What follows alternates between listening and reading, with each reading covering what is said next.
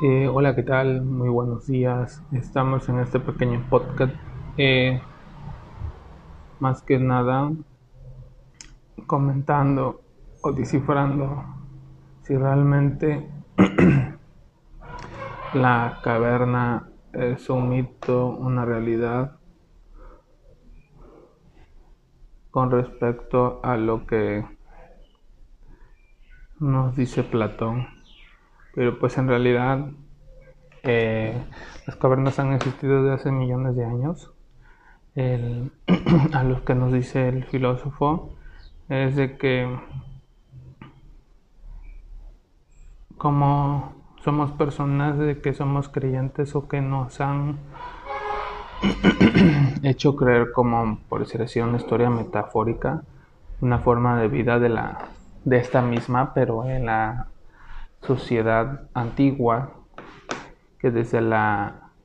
época se reflejaba, desde la época contemporánea se reflejaba más que nada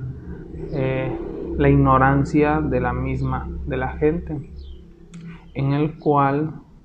eh, nos dice que en la caverna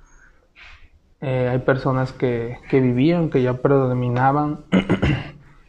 y que estaban pues, encadenadas y ante ellas estaban encadenadas pero de espaldas ellas nada más podían ver el reflejo ya que existía una pequeña una pequeña fogata que hacía que al todo paso de las personas se reflejaba eh, ahora sí la, la, silueta y las personas que estaban de espaldas solamente podían ver eh, muy brevemente ciertas formas. Y les hacía creer eh, ignorantemente de que si pasaba una persona con un sombrero decían no pues una persona de dos cabezas si veían pasar por decir así a una persona que con con con algo cargando decían pues iba una persona mutante no una persona de de, de, de forma, una persona animal. Y, y pues más que nada las personas hacían creer un propio criterio hasta que una de ellas decidió salir de la caverna y investigar por sí misma qué es lo que realmente pasaba, si existían gentes mutantes, si existían gente de dos cabezas, si existían personas o mujeres de que poseían plumas en el cabello, ya que a él le había despertado cierto interés. Bueno, pues esta persona salió a verificar si exactamente era verdad lo que decía su curiosidad o realmente era pues un simple mito creado por las visiones ellos veían al estar de espaldas y que lo y que era lo que podían solamente ver. Bueno, eh, la persona se, como lo comentó, eh, sale de su duda, regresa a la caverna y vaya, qué maravilla, ¿no? Salió eh, con los ojos mm, ya no vendados, regresa a la caverna, le cuenta a la mayoría de los que estaban ahí, oye, fíjate que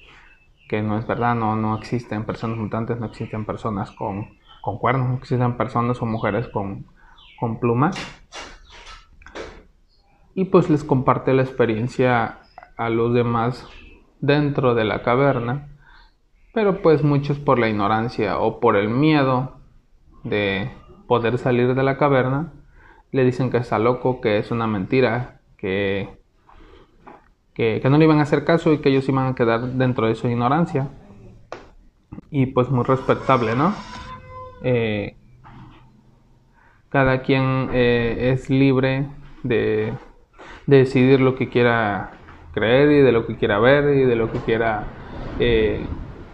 saber, más que nada, y salir de esa misma,